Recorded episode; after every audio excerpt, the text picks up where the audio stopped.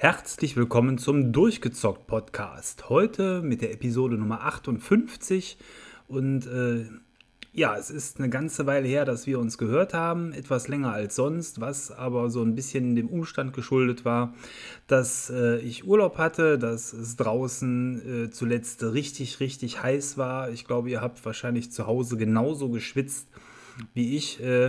Ja, und ähm, all das hat sich jetzt zugegebenermaßen nicht so positiv auf meine Motivation, einen Podcast aufzunehmen, ausgewirkt. Aber jetzt ist es wieder soweit. Die Temperaturen sind geschrumpft. Ich bin wieder am Arbeiten, das heißt im ganz normalen Rhythmus. Und äh, ja, und trotzdem ist die Zeit äh, in der Vergangenheit gewesen, einige Spiele zu spielen. Und ähm, heute in dieser Podcast-Episode wollen wir uns dann mal dem ersten Spiel widmen und das ist das Spiel Carrion. Ähm, wie ihr ja zuletzt mitbekommen habt und wisst, äh, habe ich den Game Pass und spiele äh, da auch einiges draus. Und Carrion ist auch eines dieser Spiele, was für PC und Xbox über den Game Pass herausgekommen ist. Und ähm, das ist auch noch gar nicht so alt. Veröffentlichungsdatum war der 23.07.2020. Das Spiel ähm, ist von Devolver Digital veröffentlicht worden, äh, also einer äh, Spieleschmiede, deren Namen ihr wahrscheinlich auch schon mal gehört habt. Und das Spiel ähm, ist ein sogenanntes, ich glaube, Reverse Horror Game, so haben sie es genannt, weil man in dem Spiel, anders als bei einem Resident Evil, nicht auf Seiten der, äh, der Guten spielt, sondern man spielt das Monster. Und das hört sich ja erstmal, zumindest für mich hat es sich äh, sehr verlockend äh, angehört mein Interesse geweckt. Und dann, äh, wenn man sich so, ein Vorschauvideo anschaut, sieht man erstmal eine Grafik, die einen an, ja, gute 16-Bit-Spiele auf dem Super Nintendo erinnert, aber auch nur erinnert, weil die Grafik insgesamt schon deutlich besser ist. Aber damit ihr euch das so vorstellen könnt, man schaut quasi von der Seite in die Spielwelt rein, wie bei einem ähm, Castlevania oder Metroid oder zuletzt auch Ori. Und ähm, in dem Spiel startet man äh, die große Heldenreise eines kleinen Monsters in einem Labor in einer unterirdischen Anlage. Man äh, sitzt in seinem Reagenzglas, ruckelt ein wenig nach links und nach rechts und schwupps, schon ist es passiert. Man ist ausgebrochen und Spielziel des Spiels ist es, eigentlich nur aus dieser unterirdischen Anlage auszubrechen und das Ganze ähm, erstreckt sich dann aber über eine große Spielwelt und etliche Level. Wobei ich dazu sagen muss, das Spiel ist jetzt, äh, wenn man es ganz durchspielen will, auch ähm, kein Werk, was einen jetzt äh, 10 oder 15 Stunden beschäftigt, sondern ich habe, glaube ich, irgendwie so zwischen 4 und 5 Stunden insgesamt dafür gebraucht. Was ich aber eine sehr angenehme Spiellänge finde. Denn äh, in der Zeit war ich wirklich bestens unterhalten. Wenn man es noch weiter ausgewalzt hätte, weiß ich nicht, ob, ob das Spiel die Spannung da so beibehalten hätte.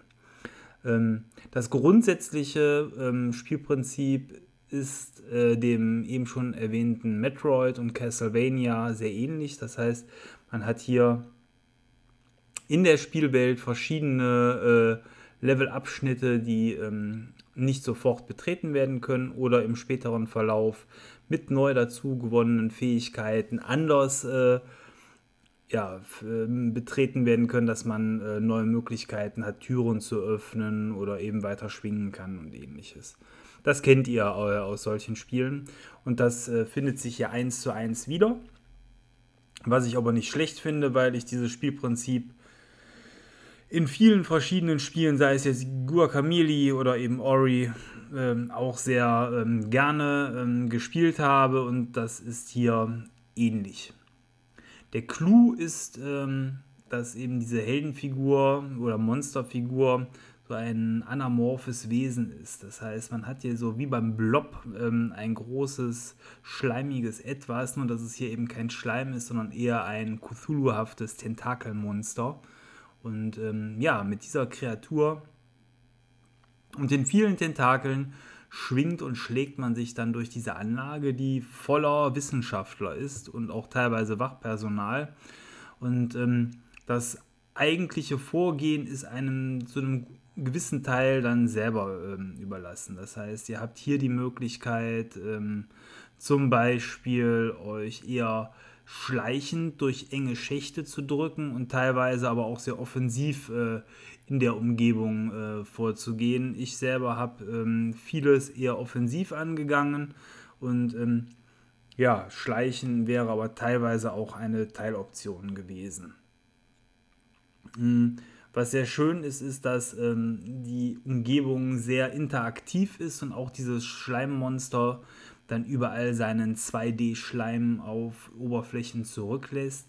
Die Tentakel greifen dann nach Gegenständen oder wenn nachher das Monster im Verlauf des Spiels, es gibt verschiedene Evolutionsstufen, dann größer geworden ist, dann ist das schon so ein Brecher, wenn der in so einen Raum reinfegt, dann fliegen die Monitore durch die Gegend, Kisten explodieren und äh, man kann einfach die Gegner plattwalzen. Das ist, fühlt sich einfach ähm, gewaltig an, wie man es aus so einem Monster-Movie kennt. Ähm, andererseits, wenn man dann unter Beschuss gerät und das äh, Untier Stück für Stück äh, dezimiert wird, dann schrumpft dieser Körper und man hat so eine Lebensenergieanzeige, wie man das so aus verschiedenen Spielen kennt und irgendwann ist man dann so klein zurückgeschrumpft auf die kleinste Evolutionsstufe, dass man entweder dann stirbt oder eben äh, versuchen muss, sich wieder aufzubauen durch Fressen von Personen, weil das kann man jederzeit machen.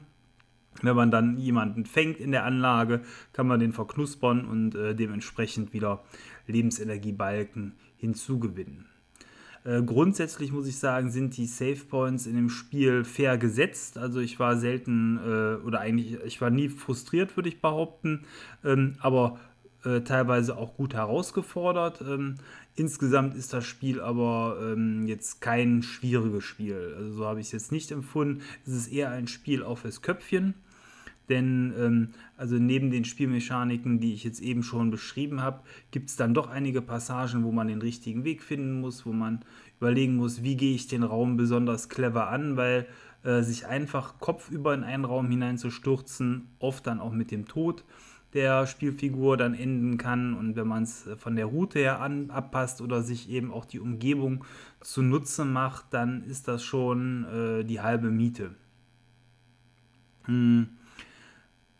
Die äh, Spielumgebung ist abwechslungsreich. Es gibt also verschiedene Bereiche, aber insgesamt eben alles äh, unterirdisch. Aber auch da gibt es dann eben so eher biologische Bereiche und mehr, ähm, also wo auch so ein bisschen Flora und Fauna äh, ist und dann auf der anderen Seite eben diese fabrikartigen Gänge und Schächte und Lava und alles, was da so zugehört.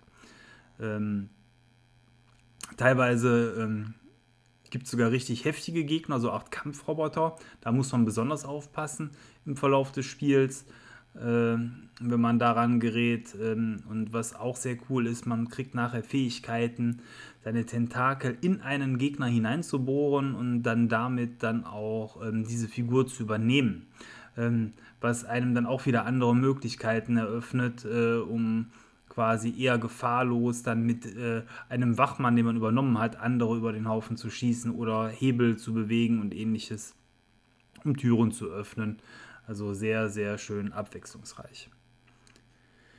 Ähm, gleichzeitig, während man selber diese Kreatur spielt, scheint so eine Art Wissenschaftlertrupp aber auch in der Station zu landen, der versuchen will, die Kreatur dort drin zu halten um eben dafür zu sorgen, dass ähm, der Ausbruch nicht gelingt. Und diese Figuren spielt man dann auch und das äh, quasi im Wechsel, wobei ähm, ich würde mal sagen, 90% des Spiels oder 95% spielt man die Kreatur und wirklich nur in ganz kleinen Passagen.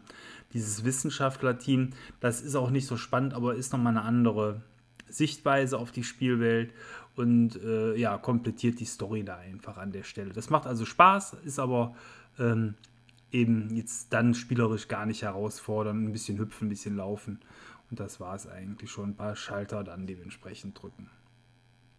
Hm, die Grafik hatte ich ja eben schon mal so ein bisschen beschrieben, ist quasi ja damit äh, 2D-Grafik eher ähm, ja, im alten Style, aber ähm, so Beleuchtung oder auch ähm, die Animationen sind schon äh, sehr gelungen ich glaube, das Spiel hätte tatsächlich mit so einer richtig fetten 3D-Grafik äh, in Seitenansicht wie es dann auch ein Ori zum Beispiel ja macht, noch besser natürlich ausgesehen. Aber das ist okay. Also dafür, dass das Spiel grundsätzlich mit grob 20 Euro eh nicht so teuer wäre, wenn man es kauft.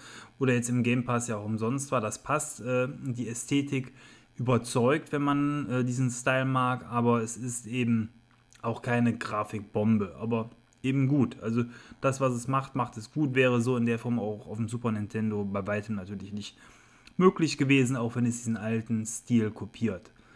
Ähm, ja, äh, man gesagt, kämpft sich dann äh, in, mit verschiedenen Techniken durch die Station durch und ähm, man sammelt ähm, Verbesserungen ein, man hat äh, auch Auswahlmöglichkeiten, was man da verbessern will und das äh, ja, ist dann so diese übliche Geschmacksfrage, die da mit dazu kommt. Ähm, und wenn man gewisse Dinge auch nicht einsammelt, äh, ich glaube, dann kann man auch Sachen verpassen. Das weiß ich jetzt nicht. Ich war sehr fleißig beim, beim Sammeln, aber ich hatte den Eindruck, ähm, gewisse Passagen und Boni kriegt man auch nur, wenn man besondere Herausforderungen annimmt. Es gibt auch so, ich glaube, das waren so Speed-Herausforderungen, da habe ich nur eine von gemacht, das war mir zu nervig, ähm, die dann wiederum abzuwickeln. Aber äh, so gerade die Suchen und äh, Erkunden der Spielwelt hat mir sehr viel Freude bereitet. Das äh, habe ich auch komplett quasi ausgekostet. Hm. Ja, also das Spiel ist äh, auf jeden Fall für euch einen Blick wert. Es macht Laune. Und äh, ja, ich glaube, so viel mehr gibt es dann auch zu dem Titel gar nicht zu sagen. Es ist ein kurzes Spiel. Deswegen auch da eine kurze Beschreibung. Es ist Singleplayer, es ist nicht online. Also da braucht man äh, quasi keine Sorge haben, von anderen Monstern noch äh, gleichzeitig heimgesucht zu werden. Und äh, ja, da braucht man ähm,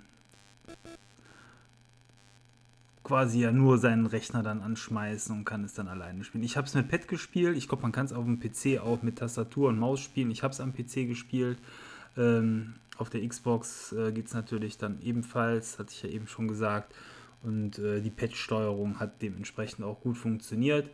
Der Soundtrack ist unauffällig. Man hört dieses Monster herumgrummeln, äh, man hört die Leute schreien. Aber es ist jetzt äh, kein Spiel, wo ich jetzt zum Beispiel, ich habe das Spiel vor zwei Wochen gespielt, mich jetzt an den Soundtrack erinnern könnte. Ich weiß nur eben diese gruseligen Monstergeräusche, ist viel Atmosphäre, aber der Soundtrack selber ist jetzt nicht besonders hervorzuheben. Ja, ähm, ich würde sagen, das war es dann auch schon äh, quasi für dieses äh, kurze Spiel, ein quasi Podcast-Quickie. Ich will es aber auch jetzt nicht künstlich in die Länge ziehen. Ähm, ich habe aber, das kann ich schon mal verraten, noch äh, andere Spiele in der Zwischenzeit beendet, nämlich zum einen auf jeden Fall The Tourist äh, dieses äh, vom, wie ich finde, von der Anmutung her sehr Mario-haft aussehende Spiel, da ähm, was auch für die Switch herausgekommen ist. Ich habe es auch auf dem PC jetzt gespielt, ist auch im Game Pass drin gewesen. Ähm, da will ich äh, gerne nochmal auch so ein Quickie äh, für euch aufnehmen, jetzt als nächstes. Ähm, ich habe wahrscheinlich als letzter Mensch äh, in Deutschland dann Titanfall 2 abgeschlossen. Das hatte ich mit meinem Bruder ähm, zusammengespielt. Deswegen ging das immer nur von quasi Woche zu Woche gemeinsam. Aber das ist nicht furchtbar lang, das Spiel. Ähm, auch da wollte ich nochmal was äh, zu sagen. Und ansonsten, ähm, ja, habe ich so links und rechts geschaut. Der Flight Simulator ähm, ist auf meiner Platte gelandet, genauso ähm, wie ich äh, zuletzt ähm, Control genau schon ziemlich weit gespielt habe. Das ist äh, tatsächlich ein richtiges Grafikbrett. Ähm, das macht sehr viel Freude. Ähm, ja, ihr seht, ich bin so ein bisschen links und rechts am Stochern und da wird es äh, auch in den kommenden Wochen dann dementsprechend äh, Podcasts zu geben. Und ähm, als ganz große Neuerung, ich habe mir ähm, am PC auch eine Oculus Rift vor einiger Zeit gekauft, wo ich mich auch freue, da nochmal ein bisschen was sozusagen, insbesondere der Unterschied vielleicht zu PSVR und ähm, eben die einzelnen Titel, die ich dafür schon angezockt habe. Unter anderem bin ich sehr begeistert, das kann ich schon mal sagen, von Google Earth, was da in einer quasi 3D-Welt ähm, sich dann ausbreitet vor den Augen, was mega cool ist. Oder eben, was ich ähm, zuletzt da quasi hauptsächlich gespielt habe, ist Wrath of Asgard, das Oculus Vorzeigespiel, äh, unter anderem aus dem Oculus-Universum, äh, was auch sehr, sehr cool und auch gruselig ist, denn äh, ja, da kommen wir dann zu. Aber eher so eine Art äh, Tor-Rollenspiel. Ja, äh, vielen Dank für den kleinen Quickie heute, dass ihr äh, zugehört habt und mit dabei wart. Und ähm, dann hören wir uns jetzt schon bald wieder. Wie gesagt, die nächsten Podcasts lassen jetzt nicht so lange auf sich warten. Und so kurze Aufnahmen kann ich dann auch schnell dazwischen schieben. Da sage ich mal äh, bis bald. Vielen Dank fürs Zuhören und ciao, euer Thomas.